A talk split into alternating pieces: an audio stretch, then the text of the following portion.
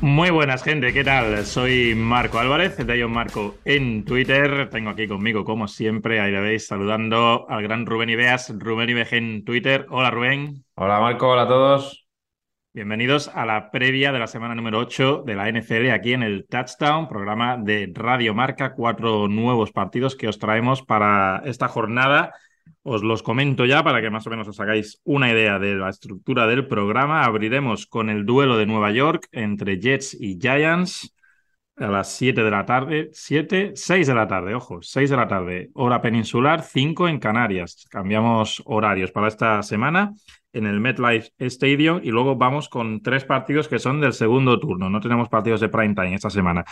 Vamos a analizar el Cleveland Browns Seattle Seahawks, uno de los partidos con equipos ambos con récord ganador, el Lumen Field, Baltimore Ravens Arizona Cardinals en el conocido para ti Rubén de sobra State Farm Stadium.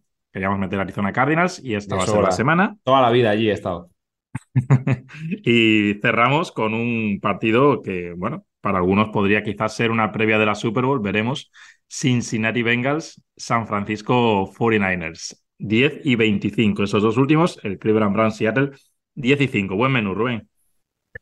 Buen menú, buen menú para, sobre todo para, para ver equipos que van a estar peleando por playoff, yo creo, y otros como Arizona Cardinals, que teníamos muchas ganas de hablar de ellos, y, yo creo que es buen momento, ¿no? Porque Baltimore el otro día nos dejó una muy buena sensación, y también así le damos un, un repasito, ¿no? A lo que están haciendo los chicos de Lamar Jackson. Así es. Vamos primero a empezar con ese duelo en la Gran Manzana, como os comentaba antes. Yo creo que, bueno, aunque ninguno de los dos llega con récord ganador, yo creo que tenían ambos esperanzas pues mucho mayores, ¿no? Para estar a estas alturas con mejor balance, pero bueno, vienen de victorias, ¿no? Los Jets tuvieron el bye, pero su anterior partido fue contra Filadelfia, lo saldaron con victoria y los Giants pues cerraron una mala racha también la semana pasada ganando a Washington, un partido que yo creo que Quizás toca más hablar de defensas que de ataques. Espero un partido de pocos puntos, Rubén, pero bueno, ahora tú me comentas. Sí que es cierto que en los Jets, empezamos por ese lado, se ve cierta mejoría de Zach Wilson. Tampoco quiero decir ya que ellos puedan estar muy convencidos por esa parte, pero lo que sí que está claro es que Brice Hall es su running back número uno y vienen de un partido de los Giants que en defensa sí que mostraron la cara que esperábamos, ¿no? Con Will Martindale metiendo mucha presión a San Howard en ese partido y yo creo que va a ser complicado para Jets mover el balón en ataque, pero desde luego Brice Hall es su mejor carta. Sí, evidentemente. Ya es el running back uno. De hecho, Dalvin Cook se le está buscando salida, ¿no? Por parte de los Jets. Lo de Dalvin Cook es curioso porque a mí me parecía que era una buena contratación para estos para el primer mes, mes y medio, que Brice Hall estuviera un poco más con la, con la cuenta de snaps un poco más eh, tranquila, ¿no? Que no tuviera tanto. Pero es verdad que entre lo de Rodgers y demás no ha tenido, no ha tenido oportunidades. Briscoe ha demostrado desde casi el inicio que estaba muy bien físicamente y, ahora entiendo que se, que se, lo quieren quitar de encima. Aunque bueno, yo por si acaso, por si las moscas, tampoco, tampoco me arriesgaría, ¿no? Porque ahora mismo el ataque de, de los Jets no está como para desprenderse de jugadores de calidad y yo sigo pensando que Dalvin Cook la tiene. Hablando de Zach Wilson, eh, bueno, yo también estoy, yo también creo que, que está jugando mejor y eso le da algo más, ¿no? Pero lo importante es eh, la amenaza de Brice lo que decías tú. Brice es el que le, le da a Zach Wilson la posibilidad de jugar play action, la de tener menos presión, la de tener más jugadores en la caja y que en el exterior, pues hombre, Garrett Wilson o, incluso Allen Lazar puedan estar un poco más liberados. Eh, y esto todo viene porque Brice Hall es, es, el mejor jugador ahora mismo de ese ataque o el que más está produciendo. A mí, Garrett Wilson, me parece que por calidad puede ser, por talento puede ser mejor, pero ahora mismo el que está produciendo de verdad y el que está haciendo daño es, es Brice Hall, ¿no? Entonces, eh, me espero un partido en el que, claro, en el que Nueva York intente hacer lo que viene haciendo y lo que es normal con Martin, del que es mandar mucha gente al blitz a, a Zach Wilson en las jugadas de pase, ¿no? Va a intentar poner nervioso al coreba, va a intentar que, le, que las lecturas no sean fáciles ni para él ni para la línea ofensiva, que también está medio cogido con pinzas, y, ahí es donde viene el peligro de la defensa de Nueva York. En la defensa de Nueva York, además, el duelo de Onte Banks contra Garrett Wilson también me, me, interesa porque creo que Banks está haciendo un muy buen inicio de año. Lleva un mes y medio jugando a muy buen nivel el, rookie. Y luego hay otro jugador en esa defensa que a mí me tiene fascinado, que es Okereki. Eh, que al final va a ser el, duelo, ¿no? Brice Hall, Okereki, el linebacker, que está jugando a muy buen nivel. El día de Bills hace un partidazo tremendo, eh, pero ya viene haciendo buenos, buenos partidos. Y creo que a partir de ahí es donde se puede bueno, desnivelar un poquito la balanza, ¿no? Si los Jets siguen corriendo bien, como están corriendo en estos últimos dos, tres partidos, evidentemente eso le va a quitar de presión a Zach Wilson en el sentido de que va a poder utilizar el play action. Pero mm, en mi cabeza tengo que, que Martindale va a buscarle las cosquillas mucho a, a Zach Wilson con, con el tema de Blitz. El otro día Pinnock jugó muy bien el Blitz desde el interior, desde, desde, el, desde el exterior. Y eso, claro, al final cuando tienes tanta gente eh, mandándole, mandando el pass rush, hay alguien de la línea defensiva que se suele beneficiar. Y aquí Dexter Lawrence o incluso Leonard Williams también lo están haciendo, ¿no? Me parece que es un partido interesante eh, en eso, ¿no? En cómo Nathaniel Hackett va, va, a montar su plan de juego para que tanto Bleach no le afecte a, a Zach Wilson. Y lo primero, por supuesto, Chris Hall. Sí, sí, sí, por eso hemos querido acentuar en el running back este lado del balón, porque necesitan que los terceros downs sean cortos. Tengo aquí el dato de los terceros downs de Jets, es dramático, Rubén, 18 de 72, que es un 25%, es la peor marca de la liga, y tienen 5 de 17 en zona roja, también es el peor porcentaje de la NFL. La defensa de Giants no tiene números globales en todo el año muy buenos, pero sí que es cierto que si puntualizamos las dos últimas jornadas, sí que han dado un, buen salto. 14 puntos encajan en Búfalo y 7 la semana pasada. Y lo, lo comenté el otro día en, en, el programa resumen de la jornada del touchdown, que los Giants habían hecho 5 sacks en las primeras seis semanas y la semana pasada lograron cinco o seis, quiero decir. O sea, lograron más en el, en el partido del otro día. Dexter Loren estuvo brutal, Thibodeau también. Bueno, lo que tú comentas, ¿no? Martindale el ratio de blitz están en segunda posición, es decir, están los, los Vikings, ¿no? Es, están en otro planeta, prácticamente hacen blitz en, en cada down. Segunda posición los Giants, 45,8%, y bueno, ahí mete, como dices tú, a Pinnock, que es el otro safety, junto a Sherry McKinney, mete también a Isaiah Simmons, que básicamente le están utilizando para eso, y bueno, el duelo que tú comentas también es muy interesante, entre Garrett Wilson y Ty Banks, jugador de segundo año contra jugador novato. Y luego en el otro lado, Rubén, los Giants con problemas también en línea ofensiva. El otro día jugando Justin Pugh ya de tackle izquierdo, jugando Tyree Phillips sustituyendo a Evan Neal en el tackle derecho. Dificultades, no solo ya porque jugaban contra una muy buena línea como la de Washington, que es algo que estamos viendo todo el año. Tyro Taylor lleva dos jornadas al mando de, del equipo tras las lesiones de Daniel Jones. Han mejorado un poco, se ven algunas cosas por ahí. Se ve Saquon Barkley, se ve algo de Jalen Hyatt, se ve algo de Wandale Robinson, pero claro, la defensa de Jets parece que está a un nivel más alto ¿no? de lo que ha encarado Nueva York en estas dos últimas jornadas y quizás este sea el partido en el que más pueda sufrir Tyrod Taylor, que de momento, por lo menos a nivel numérico, ha mejorado lo que había podido ofrecer hasta ahora Daniel Jones. Sí, es, es, complicado. El ataque de, Giants eh, no está bien. Y, es verdad, porque esto es así, no hay que tampoco ser muy listo ¿no? para, para decirlo, que Tyrod Taylor está jugando mejor que Daniel Jones y, y, tiene los mismos problemas en la línea ofensiva que tenía Daniel Jones. Es verdad que está con Barkley y, no, y es algo que, que, es diferencial. ¿no? Lo que hablábamos antes de Brice Hall, lo mismo para Saquon Barkley. Cuando tienes a Saquon Barkley en el campo, la defensa evidentemente eh, mm. se preocupa más del juego de carrera que si, por ejemplo, está Matt Brida, con todos mis respetos a Matt Brida, eh, que incluso el otro día fue capaz de hacer alguna, alguna buena carrera. Pero es verdad que tienen problemas. Lo bueno de Tyler Taylor a ver, a, a mí Taylor Taylor no ha sido nunca un quarterback que me haya gustado, ni cuando era titular en Buffalo Bills, ni cuando era titular en Los Ángeles Chargers, eh, y mucha gente hablaba de él, ¿no? Como de un quarterback que podía jugar. A mí no, nunca me ha parecido buen jugador, pero sí se nota esa experiencia, ¿no? Sí se nota que sabe jugar en el pocket, que sabe sacar un paso extra eh, para moverse en el, en el, pocket para poder encontrar algún receptor. El toque en los lanzamientos fuera de los números no está siendo nada malo, y aquí es donde ah, entra Jalen Hyatt, ¿no? Que, que eso lo puede aprovechar por la velocidad que tiene, el otro día frente a Washington lo vimos. Es un jugador que eh, no se va a volver loco en el sentido de que vaya a perder los balones que quizás pierda Daniel Jones. Daniel Jones te da, otra, te da otro tipo de cosas. Aunque Taylor Taylor sea también un buen atleta, Daniel Jones te da más, eh, más en el juego de carrera, ¿no? Para diseñar carreras para él y demás. Aunque el otro día eh, ahí juega un, un eh, Taylor Taylor que, les funciona muy bien en la red zone. Pero es verdad que está jugando mejor. Y claro, vas a entrar en, en, un momento en el que si eres capaz de ganarle a los Giants, a los Jets, perdón, hmm. con esa defensa, a ver qué va a pasar si juega Taylor, eh, Taylor Taylor este partido, que eh, imagino que estarán apurando las opciones de Daniel Jones.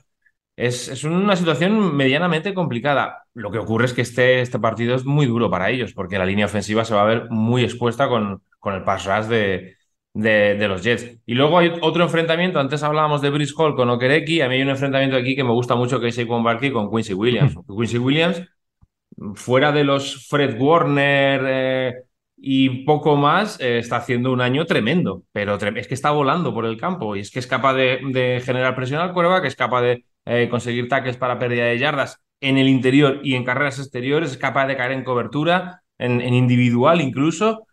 Está haciendo un año muy, muy, muy bueno. Y claro, cuando tú tienes esa línea defensiva y luego tienes a los dos linebackers que tienen detrás, como CJ Mosley y Williams, no te hace falta jugar el blitz porque ya tienes presión, pero es que además eh, con los cuatro de la línea más los dos de atrás eres capaz de, hacer un buen trabajo contra la carrera.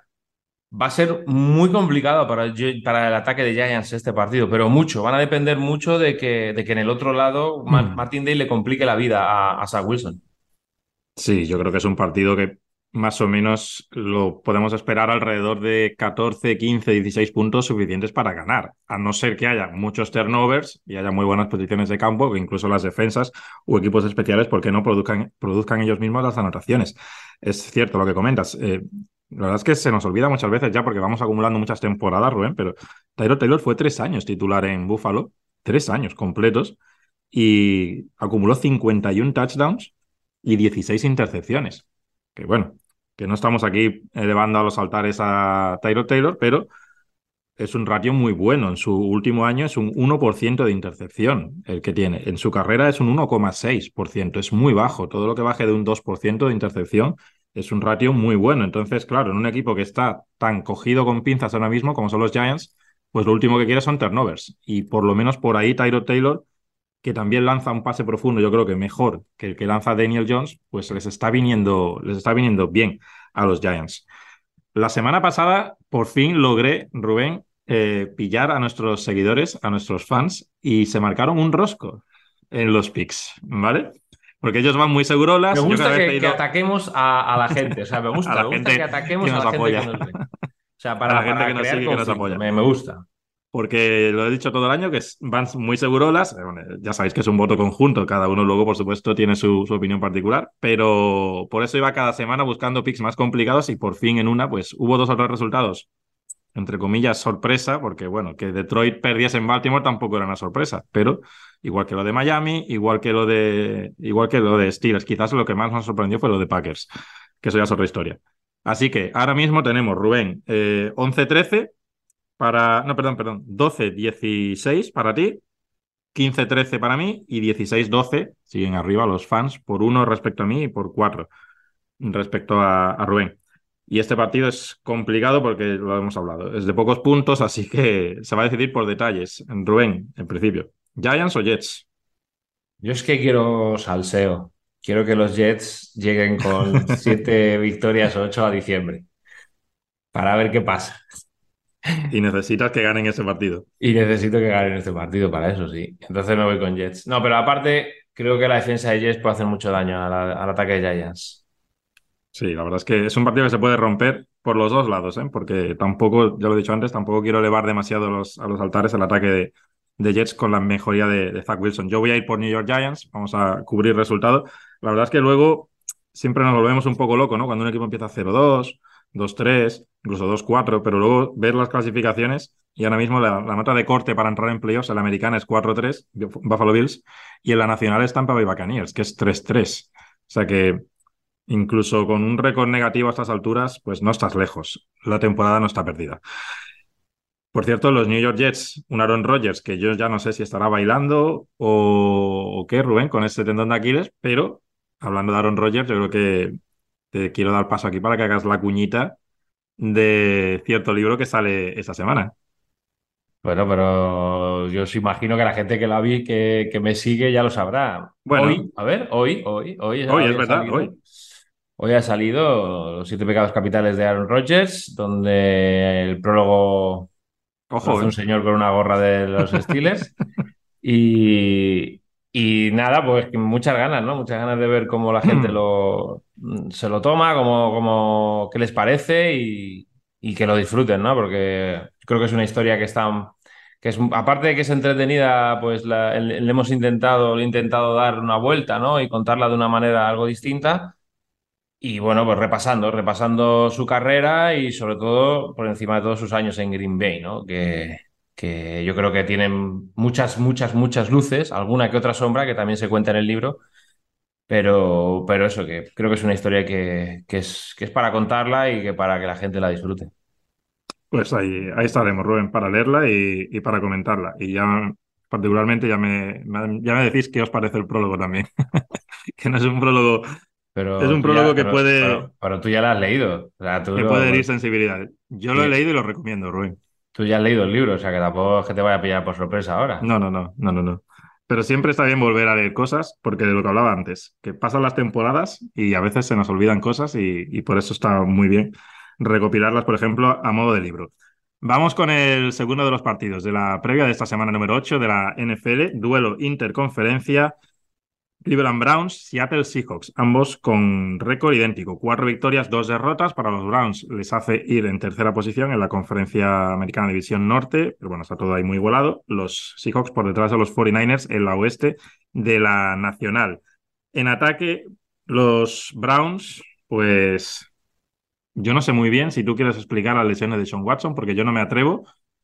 Eh, tampoco estará, bueno, ya sabemos que no será Nick Chubb, pero tampoco va a estar Jerome Ford. Han perdido al que estaba siendo su nuevo running back 1 o 1B, porque bueno, a Stefanski le gusta mucho combinar, así que imagino que más Karim Han, más Pierre Strom, el especialista de, re- de retornos, que ya se le vio que entró más en juego el otro día en Indianapolis.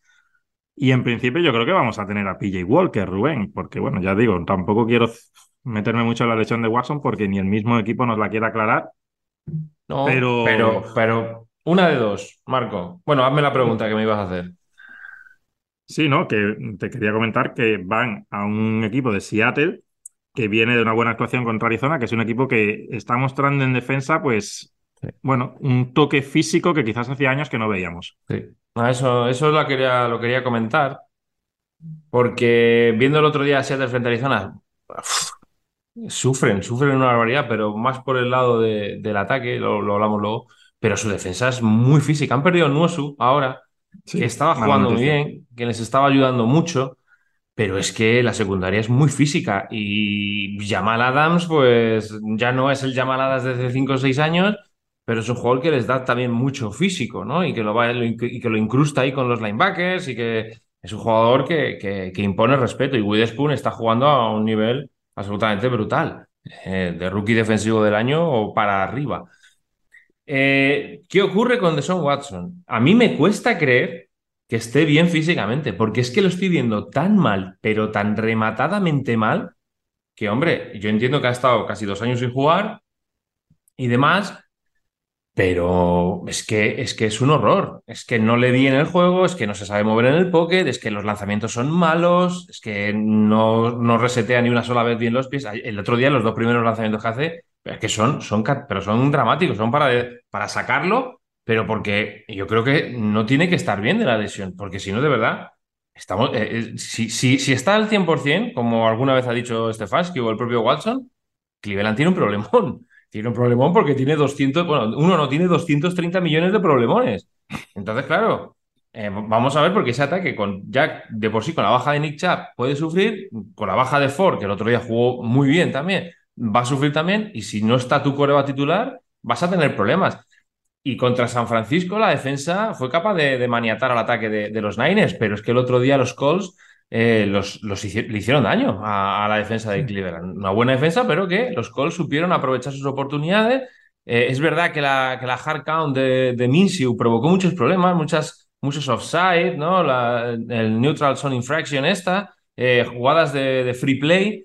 Entonces, mm, les hicieron más o menos daño. Fueron capaces de, de- meter puntos en el marcador y demás.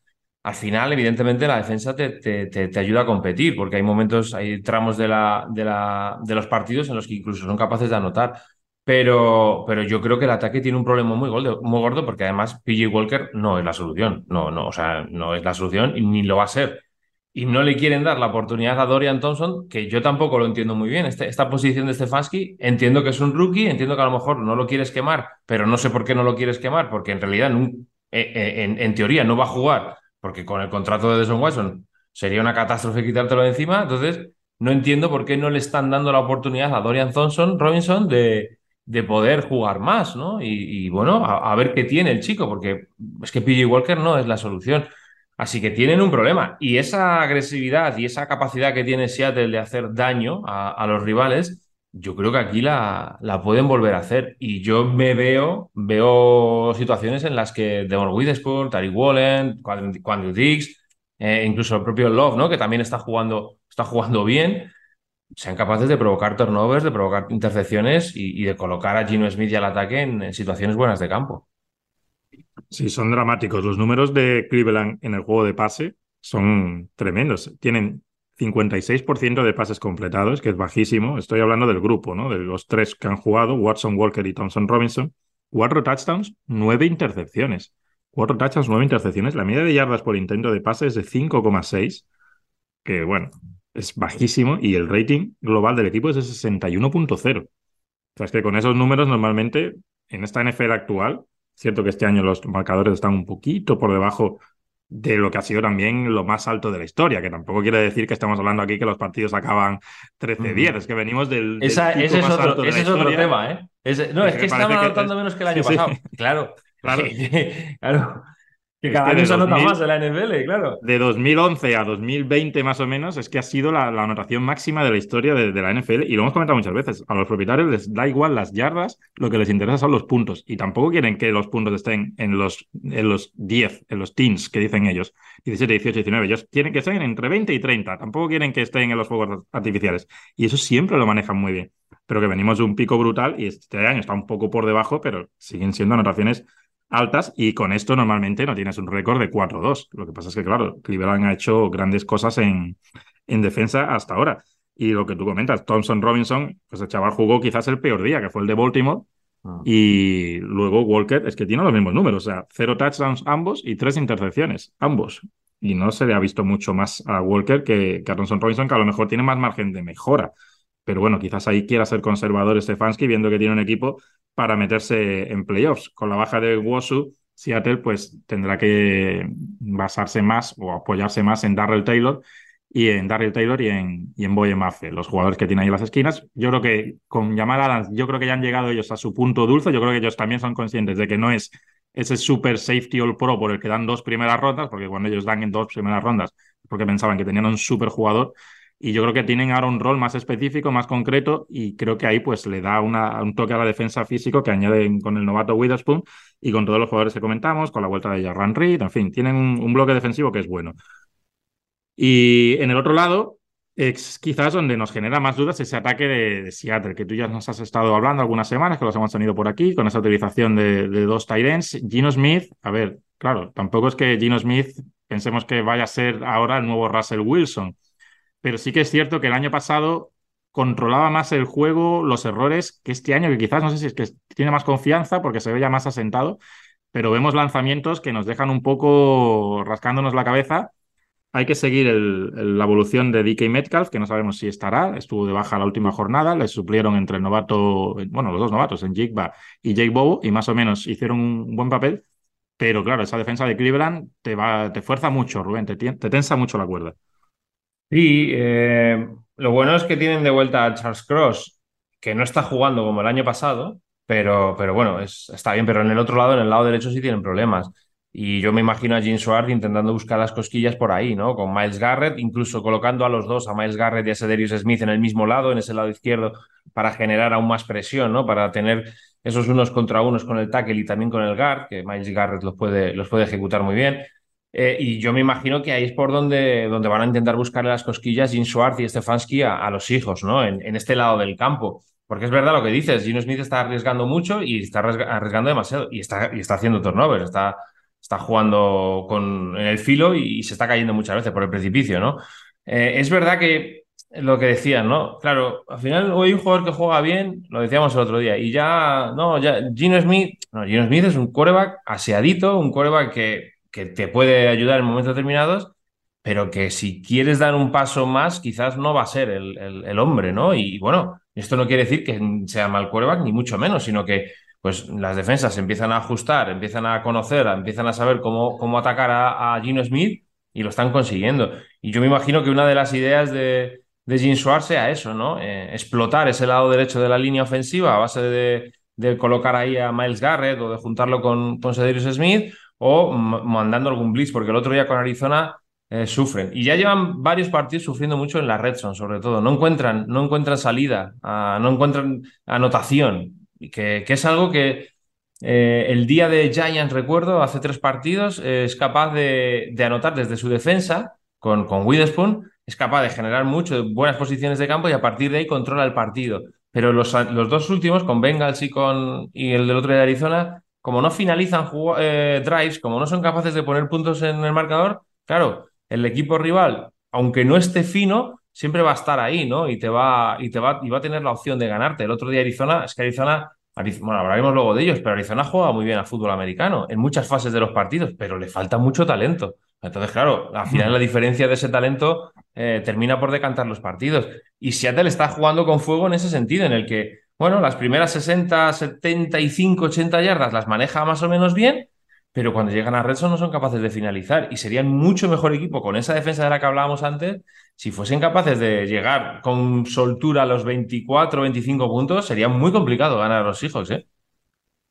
Sí, tengo aquí splits de la defensa de Cleveland, que no sé si les das mucha importancia, pero cuando han jugado en casa, respecto a cuando han jugado fuera, en casa encajan 12,8 y fuera 32. Rubén, en casa encajan 186 yardas y fuera 355. En casa han logrado 13 sacks y fuera 6. Y en casa el porcentaje de los rivales en tercer down es del 21%, que es ínfimo, y fuera del 38%. Y este partido es en Seattle. Así que, bueno, el partido en realidad es raro porque hay dos big plays que se generan a partir de fueras de juego que se quedan los defensores parados.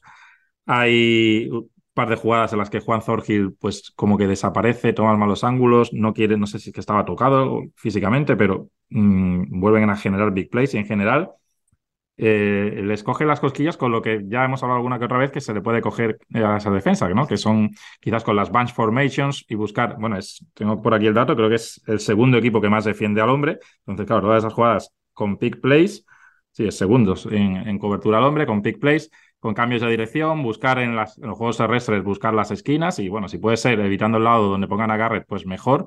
Y por ahí Indianapolis, la verdad es que hizo un buen trabajo. Indianapolis es otro equipo que quizás con un poquito más de talento, ojo, porque parece que hay también un, buen plan. Así que yo creo que esto pone el partido para un pronóstico muy complicado. Yo me voy a, me voy a sentar en esa carta que os comento mucho, que es dos partidos seguidos fuera, mm, es muy complicado de ganar.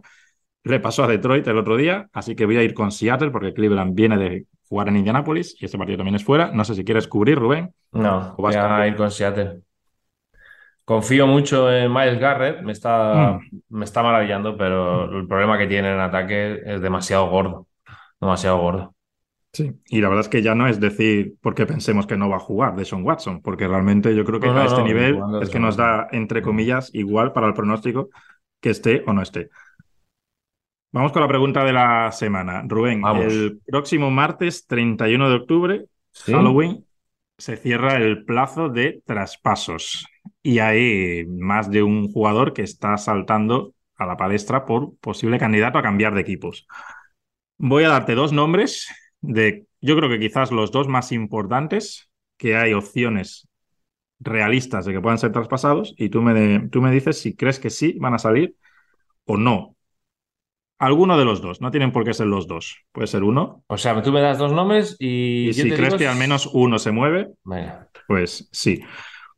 Te doy uno de ataque y uno de defensa. Son dos jugadores que terminan contrato este año. Entonces, bueno, para el equipo que quiera hacer una opción como Eagles, que no lo hemos comentado, pero Eagles ha hecho un traspaso por Kevin Bayard, un safety all pro, para básicamente un alquiler de tres semanas, por una quinta y una sexta ronda. Y un jugador que creo que es Terrell Edmonds. Los jugadores son mm, Rubén, Daniel Hunter, el ex rusher de Minnesota Vikings, y Mike Evans, el wide receiver de Tampa Bay Buccaneers. Que este, si recuerdas, este, si recuerdas, dijo que si no le renovaban el contrato, que pensaran en traspasarle. Me esperaba otros nombres distintos. Ahora más me, me, he quedado, me he quedado con dudas, ¿eh? Yo ya yo he escuchado otros, no sé si es el que tenías en la cabeza, Chase Young. Sí, Chase Young, incluso Derry Henry, pero Judy. Sí, bueno, Jerry Judy sí está más claro, creo yo, pero Chase Young, Derry Henry los veo nombres muy gordos ahí, ¿eh? que lo son estos dos también, ¿eh? Pero claro, es que Daniel Hunter tiene, Rubén, Daniel Hunter tiene una cláusula que el año que viene no le pueden poner el franchise tag. Así que Minnesota sabe que o lo suelta ahora o no va a tener compensación. ¿Pero por qué lo va a soltar? Si piensa que su temporada se va al Está siendo el mejor jugador de la defensa. Hombre, con la idea de que la temporada se les podía ir, porque claro, vienen de ganar a San Francisco y no están lejos ni siquiera de la división. Venga, te voy a, te voy a contestar. No. ¿Sale alguno o no? No. ¿Crees que se quedan los dos? Venga. Pues Daniel Hunter, si eres de Minnesota Vikings, Mike Evans, si eres de Tampa de Bacanías, Rubén y Beas te da la tranquilidad de que se mantienen. No, no, eso no, no, no, le hagáis caso, que eso no es tranquilidad ninguna porque no tengo ni idea de lo que puede pasar, pero vamos. Pero sí anticipamos que haya algún movimiento de equipos, porque ya lo estamos viendo, hace cinco o seis años para acá, equipos contenders que están ahí arriba mueven ficha y, se traen algún jugador. Algo que era muy típico en la NBA, pero que la NFL no pasaba. Ya lo ha hecho Eagles, como comentamos. Vamos con el tercero de los partidos. Muy interesante este partido, aunque el récord esté desnivelado y a lo mejor no lo vais a ver porque ya os he dicho antes que en el mismo turno tenemos Cincinnati y San Francisco, que es, el partido, ¿no? Que das, no sé si tú das esta semana el partido, Rubén, o vas por el Redson. Esta, esta semana sí. No, esta semana el Redson lo hace Álvaro y Moy y nosotros hacemos diez y media y Sunday Night. Exacto. Y es Bengals 49ers. Sí. Exacto. Entonces, bueno, puede que la mayoría vayáis por ese partido, pero bueno, si queréis echarle un vistazo después durante la semana, pues a lo mejor creo que es un partido que puede ser interesante. Este Baltimore Ravens, Arizona Cardinals, aunque claro, por récord, pues parece claro, ¿no? Que hay un equipo por encima del otro. Los Ravens, cinco victorias, dos derrotas. Los Arizona Cardinals, uno, seis. En los Ravens, el otro día ya vimos esa explosión ofensiva que ah, no es que hubiéramos estado anticipando, pero bueno, sí que avisábamos, ¿no? De que se veían cositas ahí buenas y yo creo que ya más o menos hemos hablado de todo de ese ataque Quizás, no sé si Safe Flowers, no sé si lo llegamos a meter en alguna de las previas, mm, Rubén, o Del Beckham también entró en juego el otro día, o quieres dar algún nombre o algo para la gente a seguir respecto a esa defensa de Arizona Cardinals, que es la primera vez que tenemos por aquí en la previa. No, me gusta, me gusta mucho el, conjunto, ¿no? Lo que está preparando Gainon en, esa defensa. Tiene el, Thomas, el, cornerback que está normalmente alineado a la izquierda, me, parece que hace, hace, un buen trabajo. Es verdad que, que la presión eh, no es un equipo que genere mucha presión, pero sí que tiene buenos esquemas con stands y demás. Lo, veo, lo veo que, ejerce algo de presión. Saben mm. Collins también está jugando a un buen nivel, me parece. Eh, entonces, bueno, no tiene muchas estrellas ni eh, mucho que, ningún jugador que esté sobresaliendo de una manera excepcional, pero sí es verdad que en el conjunto los game plan de, de Gainon están funcionando muy bien. Me está, me está pareciendo que es un equipo que por lo menos la defensa sin grandes nombres les permite competir en los partidos. Es, raro el día que no generen algún turnover, es raro que no pongan en aprietos o no generen una buena posición de campo para su ataque. Parece que es un equipo que, que funciona muy bien. Y, y hablando de Ravens, el otro día eh, por fin parece, ¿no? Que al que, bueno, claro, no ha tenido más, pero por fin tiene un coordinador ofensivo, eh, la Jackson, que se ha dado cuenta que como la carrera es muy importante, puede utilizar el play action. Y, que normalmente los linebackers están muy pegaditos a la línea de scrimmage cuando juegan contra los Baltimore Ravens y que hay mucho espacio a su espalda. Y eso, hablabas tú de Safe Flowers, ¿no? Eso es lo que está utilizando mucho Safe Flowers. Está atacando muy bien esa zona del campo con lo de siempre, lo decimos siempre, ¿no? Con ese concepto de rutas en el que hay una ruta que arrastra al safety y que genera un espacio a su espalda y ahí se aprovecha o que simplemente eh, hace que el linebacker también salte y se genere espacio a la espalda. Y eso lo está utilizando muy bien. El otro día en la primera parte, tanto Steve Flowers como Rashad Bateman como Odell Beckham aparecían en esas zonas del campo, ¿no? Porque es verdad y es que es normal, si tú eres tan bueno corriendo y si tienes esa amenaza de carrera, el play action te va a funcionar a las mil maravillas. Y, eso es lo que Todd Monken mejor está haciendo. Más allá luego de que Lamar Jackson esté jugando a nivel brutal, está siendo capaz. No creo que tengan una buena línea ofensiva. Creo, no creo que sea mala, pero no creo que sea buena. Pero Lamar Jackson la está haciendo mejor. La está haciendo mejor con esos movimientos que decíamos la semana pasada, pero también aguantando. Está aguantando muy bien el desarrollo de las rutas algo más profundas. Él sabe que le va a llegar el golpe y aún así se queda en el pocket leyendo, se queda en el pocket esperando a que el receptor esté en el momento idóneo y suelta, está soltando muy bien el brazo. Parece que el trabajo de Lamar está siendo muy bueno. Y Arizona es una buena defensa, una defensa que, bueno, tiene cosas buenas, pero que en condiciones normales, contra este ataque como está ahora mismo y con todo el talento que tiene, lo normal es que puedan sufrir un poquito. Sí, Greg Roman es como coordinador ofensivo un genio en el juego terrestre, pero es cierto que sus juegos de pase eran no queremos decir básicos, pero no tenían la complejidad de otros. Y yo creo que hemos estado años pensando que era por incapacidad de Lamar Jackson y estamos viendo que era más incapacidad del sistema ofensivo, que no le daba esas opciones y que no le hacía cambiar de mentalidad, de utilizar sus piernas a la mínima que la progresión de rutas pues no, no era la adecuada. Es algo que también le está pasando un poco, lo decimos siempre, ¿no? Les hacemos la similitud a Josh Allen y a Lamar Jackson en los Bills, que también vemos muchísimas rutas de isolation, digamos, ellos las usan con ese Fondix. Y en los Ravens también se veía mucho eso. Entonces, claro, el, ataque de pases se estancaba mucho. Los, los Cardinals, fundamentalmente, donde están teniendo más dificultades es a la hora de generar el, el rush. Están en puesto 32 a la hora de meter presión. Claro, Jonathan Gannon viene de contar con Jason Reddy, con Brandon Graham, con Fletcher Cox, con un montón de jugadores ahí de categoría y bueno, aquí en los Cardinals está más justito, pero sí que vemos las cositas que tú nos comentas, están ahí en la parte alta, tanto en defensa con split safety como en defensa zonal, es decir, estamos viendo que, que está implantando su, su filosofía. Aunque a mí, de las dos fases del juego y de las cuatro partes, si metemos carrera, pase, de ataque y defensa, lo que más me fascina de estos Cardinals, Rubén, es el ataque de carrera. Hmm. Eh, hacen cosas ciertamente interesantes. El otro día me, metí a ver quién era el coordinador, ahora te busco el nombre, pero vi que era de, la escuela Stefanski, digamos, que lo han traído de Cleveland Browns, pero hace cosas que me recuerdan casi más a, lo que hace McDaniel. No sé si él también tiene su propio librillo, pero es lo que más me gusta de ese ataque. Y no está James Conner y siguen produciendo. El otro día Seattle más de una vez le, busca las cosquillas ahí. Lo que pasa es que, claro, están muy limitados porque eh, Joshua Dobbs, que yo creo que está haciendo un buen trabajo, pues hombre, es un quarterback que a la hora de lanzar la pelota tiene muchos problemas. Entonces, ojo, no sé si volverá a caer el Murray este año o no, pero vemos cositas aquí que de cara al futuro, este año para Cleveland no, no vale para nada a nivel de récord, pero es Drew Petzing, Rubén, el, coordinador ofensivo. Muchas, me está gustando mucho. Muchas misdirections, mucho movimiento detrás de la mm. línea de scrimmage y claro, cuando tú tienes un jugador como Rondal Moore, pues es que tienes que utilizarlo y la, mejor manera de utilizarlo es, es así, ¿no? Y, es verdad que hay diseños que, que, claro, tienes tantos, tantas limitaciones. El otro día además eh, la expulsión de Humphries les, les, complica mucho, ¿no? Pero, pero tiene tantos mm, momentos en las primeras 60-70 yardas de, de, equipo peligroso en ataque, con todo eso que decimos, ¿no? Con todas esas misdirections, con todos esos jugadores cruzándose, el ataque terrestre eh, también funciona bien porque yo creo que los, los, diseños y los bloqueos se ejecutan de buena manera, tanto línea eh, ofensiva como los, involucrando a los Titans en algún trap block y demás, movimientos de pool. Eh, tienen mm, tan buena ejecución porque esos diseños al final son papel mojado, ¿no? Si tú no eres capaz de ejecutar bien, por, muy bueno que sea el diseño, se va a venir abajo, pero sí son capaces de ejecutarlo bien. Y Josh Dobbs te da esa, bueno, esa amenaza, ¿no? También en el juego terrestre que la están utilizando. Lo que pasa es que, claro, luego en cuanto van al pase, sufren. Y eso, a, pesar de que Marquis Brown está haciendo un muy buen trabajo también. Está apareciendo, le están encontrando soluciones para tenerlo más o menos abierto al bueno de, Hollywood Brown. Y, y, bueno, ya te digo que en esas primeras 70 yardas es un equipo que, que es divertido de ver.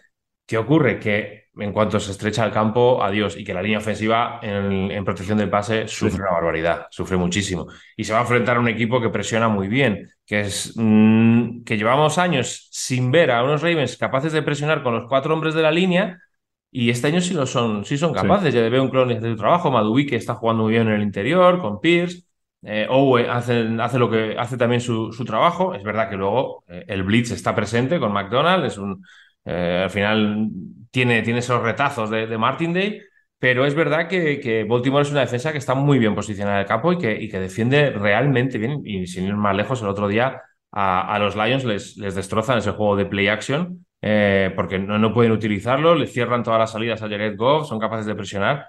Y este es un partido en ese sentido en la, protección de pase donde Arizona más puede sufrir. Pero todo lo que sea correr, diseños mm, en, el, en, alley, ¿no? entre los números y demás, todo eso lo, juegan muy bien, lo, ejecutan muy bien y les da la posibilidad de, de, atravesar el campo. Luego ya tienen más problemas. Sí, fíjate, porque es un equipo que tú podrías decir, las defensas rivales saben que no pueden pasar porque son muy limitados en ese aspecto y se podrían centrar en la carrera.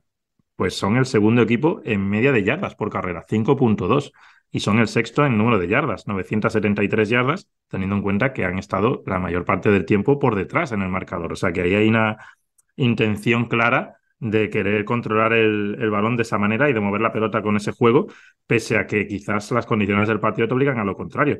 Aunque van 1-6, el peor partido para ellos realmente es el de 49ers, que pierden 35-16, pero tampoco es un partido en el que son vapuleados, ¿no? Que era lo, que se esperaba quizás en, en, agosto, que este equipo peleara por ser el peor equipo, peleara entre comillas por ser el peor equipo de la liga y que se llevara una paliza detrás de otra, y no está siendo así. Lo que pasa es que, claro, al final los partidos duran 60 minutos, le pasó el día de Cincinnati también, y ya llega un tramo en el que, pues, esas costuras se acaban por romper y sufren, ¿no? La defensa de Ravens, tú ya lo has comentado, yo creo que Mike McDonald se ha reciclado bien, están en puesto 27 en Blitz, o sea, encaja con lo que comentas, están utilizándolo menos, pero llegan al quarterback con un buen ratio de presión en el 37% y son número uno en puntos y número dos en yardas. Quizás es una defensa que no tiene las estrellas de antaño, ¿no? No tiene un Ray Lewis, no un Terrell Sachs, ese tipo de jugador, Ed Reed, pero bueno, sacan a un Gino Stone que está produciendo muchos turnovers en, en esa temporada Jadavion Clowney pues parece que se está adaptando bien a, lo que propone el coordinador. El otro recuperan a,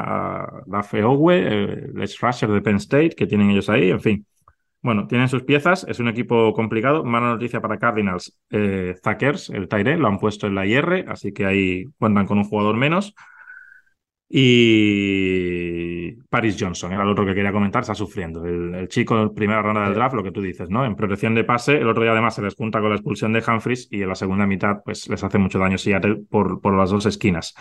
Así que habrá que seguirle porque buscarán, yo creo que intentarán cogerle las cosquillas ahí al, al novato de, de, primera ronda de Arizona Cardinals. Eh, Rubén, ¿quién tienes? Baltimore. Venga, yo aquí también. Voy con los Baltimore Ravens. Y pasamos al último partido de nuestra previa de la semana número 8 de la NFL, quizás el partido más interesante de la jornada. Es una jornada extraña en cuanto a partidos de prime time, porque luego tenemos un Chargers Bears, un Raiders Lions. Bueno, abrimos con un Buccaneers Bills el jueves. Ninguno de los partidos de, de prime time son súper, súper. Y este Cincinnati-San Francisco, pues es un muy buen partido, aunque, bueno, quizás llegan con más derrotas de lo que ellos. Expláyate, expláyate. Si tienes ganas de hablar, expláyate. No, hay, problema. Este es tu espacio. Este es tu espacio. Venga, expláyate. ¿Qué ha pasado, Marco? ¿Qué está pasando? Ahora te pregunto yo a ti. ¿Qué está pasando con el ataque de los San Francisco 49ers? Con el ataque de San Francisco 49ers está muy claro, Rubén. Aquí tenía el dato, que hacen 108 yardas de carrera en Cleveland y hacen 65 yardas de carrera en Minnesota. Y es un equipo que, por muy buenos números que siempre tiene sus quarterbacks, ya fuera Jimmy Garoppolo, ya fuera incluso Nick Mullens por momentos, como ahora es Brock Purdy, es un equipo que primordialmente corre con la pelota. Y el juego de pase es muy efectivo, pero a partir de ese juego. Y no se ha producido ese juego en las dos últimas semanas. De todas maneras, déjame que siga el orden, Rubén, y haga primero el ataque de Cincinnati, porque los Bengals vienen del Bay, que yo creo que en ese partido, ojo, porque San Francisco viene de jugar el lunes y fuera de casa. O sea que no sé si va a entrenar ya cuando estamos grabando hoy miércoles o no. Yo creo que en principio entrenará jueves. Pues viernes, bueno, algo light hará, algo, aunque sea light, hará Kyle Shanahan el miércoles, pero bueno, Cincinnati viene con mucha más preparación a este partido. 49ers en el último partido en defensa, Rubén, es un. No quiero decir que fácil, porque en la NFL no hay nada fácil, pero lo dijo Fred Warner en rueda de prensa. Mucho, mucha, mucha, mucho yardaje, para hacer la traducción, literal, que se fue filtrando, digamos, como cuando pierde el coche aceite, muchas yarditas que iban cayendo y siempre muchas situaciones de pase corto o de pase rápido, quiero decir. Entonces, Prácticamente todo el partido Kirk Cousins no tuvo que hacer un dropback de siete pasos, Rubén. Y este, este equipo vive de dos cosas, ya lo he dicho antes, del juego de carrera y del pass rush. Entonces, si caen esas, esas yarditas, ese pass rush se elimina. Y la velocidad de los linebackers también. Sí, pero... Y mm. Cincinnati está utilizando mucho el juego de pase rápido, ya te, te dejo paso, Rubén, por el tema de Joe Barro. Entonces, ¿cómo ves todo esto? Yo fíjate, el otro día a mí lo que más me, sorprendió fue la capacidad de Minnesota para, para anular el pass rush en los terceros downs. Y terceros downs que no eran cortos, ¿eh? que, hubo terceros downs medios largos. Pero con muchos screens y demás. Sí, pero yo pensaba, no, pero aparte de eso, fueron capaces, o Kirk Cousins fue capaz de, explotar muchísimo la espalda de los linebackers. Y tampoco lo entiendo muy bien. Era algo que durante la retransmisión lo, se lo decía Moy, ¿no? Decía, había, había fases en las que mm, había demasiada distancia entre Fred Warner y Fred Warner entre Greenlow y, los safeties, ¿no? Y, eso lo, explotó muy bien.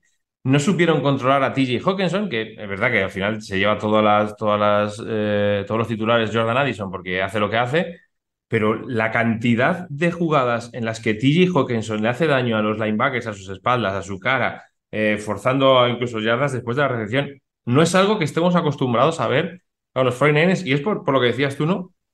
Por el, por el pass rush y no, no, no funciona el pass. Funciona en el primer drive, creo que, que le llegan con más o menos presión, aunque luego saca buenos terceros downs eh, Kirk Cousins, pero no vemos a Nick Bosa, no vemos a Randy Gregory, no... Clelin Ferrell. Recuerdo un, golpe de Clelin Ferrell o un saque de, de Clelin Ferrell nada más empezar el partido, pero a partir de ahí, la, la más absoluta, nada, ¿no? Y, evidentemente cualquier equipo sufre mucho cuando no generas parras, pero es verdad que, que San Francisco el otro día mm, no estuvo, vamos, no, no, se pareció en nada al equipo que venimos viendo hace dos o tres años. Y, contra un eh, ataque que es sota, caballo y rey, pero que lo ejecuta muy bien ese sota, caballo y rey, Kirk Cousins, que es play action, mm, volver, eh, leer a la defensa y atacar esas zonas blandas, eh, fue, muy, fue muy eficaz y le hizo mucho daño. Más allá de que es verdad que todo cambia en, ese touchdown de Addison, ¿no? Cuando le quita el balón a, a Ward. Porque yo creo que y, no, no, hacía falta que fuera intercepción, sino que si hubiera acabado ahí y hubiera tenido el último drive eh, San Francisco y luego hubiera empezado la, la, segunda parte con atacando San Francisco, yo creo que ahí cambió, cambió mucho, porque ese, ese touchdown ya le, le, vuelve a cambiar el paso a, Kyle Shanahan, ¿no? Y hace lo que, lo que dices tú, ¿no? Se tiene que volcar en el pase y ahí sí que San Francisco, y sobre todo sin la versatilidad que te da Divo Samuel o Trent Williams, incluso en el, en el procesión de pase, sufre más. Pero la defensa sí que me sorprendió mucho eso, la facilidad con, que, con la que Kirk Cousins encontró la espalda de, Fred Warner. Es un equipo que vive mucho de imponerse físicamente y no lo ha hecho las dos últimas semanas. Les ha pasado un poquito como sucedió en la final de conferencia contra Eagles, que se les impusieron físicamente con el juego terrestre y mira que ni Cleveland ni sobre todo Minnesota en el juego terrestre eran equipos que realmente te pudieran poner en complicaciones, ¿no? A, nivel teórico, un partido. Y Minnesota el otro día tampoco es que ganase el partido con la carrera, pero hacía lo suficiente para que en muchas situaciones, pues las cadenas se fueran moviendo. Y lo que comento, ¿no? Es que al final, San Francisco tiene un ratio de presión, es que es el quinto la NFL, o sea que, que no es que estén jugando mal a la hora de meter presión, pero tienen que producirse ellos más esas situaciones. Y es lo que comento de cara a este partido, porque ya hemos visto lo que está jugando Cincinnati ahora que es Joe Barrow desprenderse del balón muy rápidamente. Es decir, yo creo que van a tener que hacer un poco lo que hablamos el otro día de Filadelfia contra Miami, que el rush no puede llegar si por lo menos la cobertura te da unas décimas de segundo extra. Y en ese partido yo creo que eso es clave. Y ahí tenemos emparejamientos muy buenos, porque llamar Chase, yo creo que se verá las caras con, con Charvarius Ward en más de una ocasión. No sé si T. ya estará un poco mejor recuperado físicamente, que está arrastrando molestias. Tyler Boyd, es decir, los contra Isaiah Oliver, yo creo que también es un emparejamiento que los Bengals pueden ganar. Ojo, ¿eh? porque yo creo que Cincinnati tiene mm, piezas para hacer daño a la defensa de San Francisco si continúa con esta cara de las dos últimas semanas. Warner ha dicho que lo van a arreglar al 100%, Rubén, eso a mí me tranquiliza. Pero bueno, una cosa es lo que dicen los jugadores de de prensa. Y te parece dice que no, que no lo van a arreglar. Claro, claro. pero que lo diga Fred Warner, Rubén, me da más confianza que lo diga Blake Martínez, por ejemplo. Pues yo que no corran tanto, por, si acaso. Lo que sí tengo claro es que San Francisco no va a volver a hacer un all-out blitz en la última jugada antes del descanso, cuando el rival tiene cero, cero tiempos muertos, que me parece un error gravísimo. Más allá de que quizás Ward debió haber buscado más desviar el pase que interceptar, lo que quieras. Pero detrás de Ward no había nadie. Y no había nadie por lo que quiso hacer el coordinador ofensivo y defensivo, perdón, y Shanahan en rueda de prensa no lo dijo claramente, pero vamos, eso no lo vais a volver a ver en, 49ers. Vamos al otro lado, lo que hablábamos al, principio de este partido. 49ers se tiene que imponer en el juego terrestre. Llevamos dos semanas que no estamos viendo a Christian McCaffrey en ese juego, no va a estar Trent Williams tampoco en este partido, no va a estar Divo Samuel, que bueno, la verdad es que se le hace un poco de menos a veces, Rubén, de que es que solo es un corredor, es que no es tan buen receptor como Ayuk. Para mí es para mí es clave, clavísimo en, este todo lo que genera con, con, esas formaciones, en los problemas que hay en la defensa, porque se hace muy, muy imprevisible ese ataque. El otro día, el, el, touchdown de pase de Purdy a McCaffrey viene con una formación con dos running backs, con Elijah Mitchell y con Christian McCaffrey. ¿Por qué? Pues porque, porque la defensa está menos preparada para, para ver lo que ocurre, ¿no? Y Divo te da eso. Entonces, a mí es que Divo no es que tenga que coger ocho balones, es que solo con, estar en la formación ya al rival le va a hacer eh, eh, reaccionar, ¿no? Va, a estar por delante, sino que va a ir por detrás, va a tener que reaccionar a lo que haga San Francisco y ahí es donde ellos te, te ganan. Y para mí sigue siendo importante y ya te digo, no me hace falta que haga nueve recepciones y 150 yardas para eso. Creo que su sola presencia genera tal caos en las defensas rivales que es fundamental para, para San Francisco. Sí, realmente quizás con la excepción de McCaffrey, ¿no? Desde que es parte del equipo, San Francisco nunca ha dependido de nadie para hacer 150 yardas por partido. Es decir, no es una situación tipo Justin Jefferson en, en Vikings, tipo Stephon Dix en Bills, no es ese tipo de, de, equipo. Pero lo que permite al equipo, lo que le hace la vida más fácil al quarterback es claro. Y eso no cuentan los 49ers con Diego Samuel esta jornada, ni con Trent Williams la buena noticia para ellos es que la defensa de Cincinnati tiene problemas graves para parar la carrera. Están en, los últimos lugares, están en el puesto, lo tenía por aquí, en el puesto número 29 en yardas concedidas, en el número 30 en media de yardas por carrera, 5.0. En yardas están en el puesto 27. Esta no es la defensa de Luan Arumo que, que, hemos visto jugar en playoffs, ir a Buffalo y anular ese ataque, de poner en dificultades a Mahomes durante una segunda parte y prórroga de una final de conferencia. Y yo creo que vamos a poner un poco de calma, Rubén, con el tema de Brock Party, porque ya ha habido alguno incluso que si Nick Mullens, que si el otro día pierden el partido por él, o sea, Brock Party el otro día jugó un muy buen partido, yo, hasta que, bueno, llegan dos malas decisiones, porque, bueno, es un mal pase la primera de las intercepciones y es una mala decisión la segunda, porque la segunda podría haber seguido corriendo, tenía el primer down y yo creo que bastante campo y decide lanzar un pase demasiado arriesgado.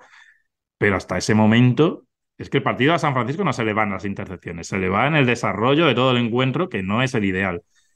Así que yo creo que calma y yo estoy bastante confiado de que va a rebotar en esta jornada o incluso a largo plazo. O sea, no es, yo no estaría preocupado en ese sentido. Yo, es que ya lo explicamos el otro día. Ya hicimos una reflexión. Hace dos, dos semanas, dos, ¿eh? Dos. No mes y medio. Dos semanas era el nuevo Tom Brady. Es así. Por mm. la historia con la historia suya. Y en dos semanas, cuidado que tampoco puede ser tan bueno, ¿eh? que cuidado que ya hay más problemas. No, no. Brock Pardy es exactamente el mismo jugador que jugó el, lunes contra Minnesota que el que había jugado hace tres semanas y que había hecho tres touchdowns de pase y todo el mundo estaba bailando con él. Exactamente el mismo jugador y exactamente haciendo lo mismo. Ha habido momentos, y, y, yo esto te lo he dicho a ti eh, del año pasado, que se le cayeron intercepciones a la defensa rival y situaciones muy, muy similares a las del otro día. Lo que ocurre, pues es que a veces pasa eso, ¿no? Pero Brock Party es, es el mismo jugador. Y con esto estoy diciendo ni que sea Patrick Mahomes ni que vaya a ser Nick Mullens, sino que es un jugador que le da muchas cosas a San Francisco 49ers, pero que tiene errores y que como cualquier otro quarterback va a cometer errores. Y el otro día lo comete dos. El primero para mí es grave, para mí el primero es grave. El segundo ya vas mm, a, lo que sea, tienes que arriesgar, tienes que forzar porque no te quedaban tiempos muertos, tenías que llegar hasta el otro lado. Entonces, claro, necesitas atacar en profundo y la defensa te está esperando y lo normal pues es que pase lo que pasó. Pero claro, es que de ahí a la, locura general, pero que vamos, que, esta semana vengas, le hace cuatro touchdowns y volveremos a decir, no, a ver, Brock Party ya está, el nuevo Tom Brady. No, no, es el mismo jugador. O sea, yo estaba viendo el lunes jugar a Brock Party, que jugó muy bien hasta la no bien, muy bien hasta la primera intercepción, completando pases realmente buenos, lanzando con anticipación, y llega a las dos intercepciones y, adiós. Pero es el mismo jugador, ya te digo, que hace tres semanas. Es que es exactamente el mismo. Pero esto es lo que lo decía Rogers ayer en, en Pat McAfee hablando de Mac Jones, ¿no? ¿Lo viste? ¿No lo viste? No, me he pasado al de los Kelsey, Rubén.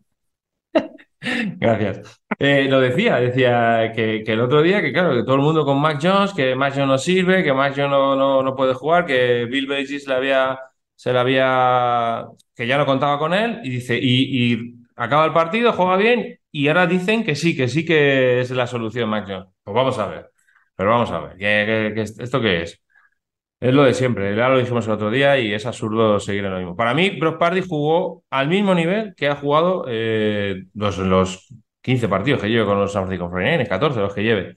Al mismo, al mismo, incluso mejor. Es que a mí el otro día me estaba encantando cómo jugó, pero cometió el primer error, que fue un error suyo, y el segundo ya es pues que, que, te obligas, te obligas a eso y te puede salir bien como te puede salir mal. No eres Patrick Mahomes, que nunca lo ha sido. Ni Josh Allen, ni Justin Herbert. No lo es. Eh, aunque nos lo vendan así, no lo es. Es un buen quarterback, pero no es un, un Lamar Jackson. Entonces, claro, va a haber, va a haber errores. Pero lo que dices tú, el partido no lo pierde Brock Party ni de lejos, vamos, ni de lejos. Sí, sí. No, a nivel físico jamás va a estar a la altura de esos pero también hay que tener en cuenta que lleva, pues eso, 14, 13 partidos. Pero que tampoco le pide. es que Sadahan no le pide a Brock Party que, que salve al equipo. Es que no lo pide. Es que el otro día eh, es más, eh, que la gente me entienda, es más culpa de Sanahan no conseguir un juego de carrera consistente que de, que, que, de Pardy, eh, de Purdy, que es que es así. Sí, y si no lo vuelve a establecer esta semana, pues ojo, porque ahí Ray Hendrickson y San Havard contra Jalen Moore y Colton McKivitz, pues pueden sacar tajada, porque ya vimos que el otro día Daniel Hunter constantemente estuvo metiendo presión, porque tampoco han sido fáciles las dos últimas defensas. Es decir, no es fácil jugar contra la defensa de Brian Flores, porque te mete esos frentes de presión que luego no sabes quién va a entrar y quién, y quién sí.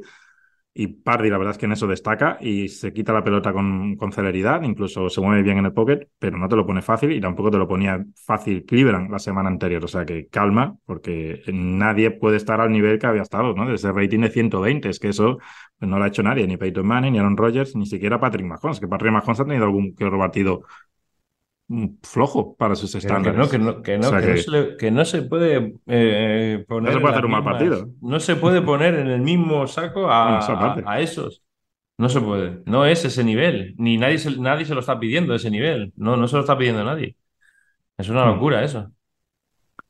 Bueno, pues un duelo que ha sido dos veces Super Bowl, que estuvo a punto de ser Super Bowl hace un par de años, si 49 no pierde una ventaja de, de 10 puntos en Los Ángeles y que se vieron las caras también hace un par de años y fue en Cincinnati y fue un partido que terminó en la prórroga y que ganaron los Niners, si no recuerdo mal, con un touchdown de, de George Kittle.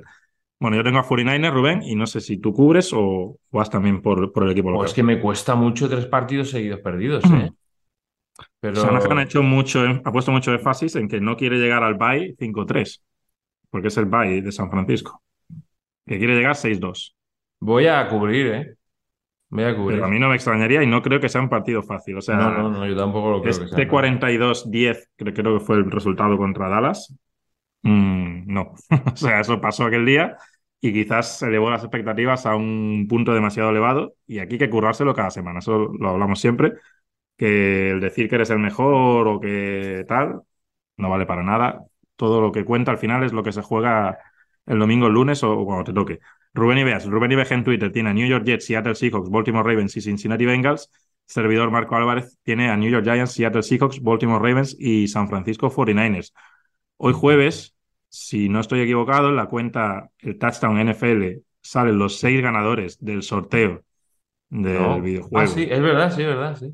Madden NFL 2024. Así que estad más atentos si cabe, porque también publicaremos las encuestas con, con, los resultados nuestros a lo largo de la semana y con lo que votáis vosotros en el Touchdown NFL. Rubén, muchísimas gracias como siempre. Un saludo, Marco, a ti y para todo el mundo que nos escuche y nos vea. Por hoy hemos terminado. Chicos, chicas, continuaremos con más NFL por aquí, por el Touchdown.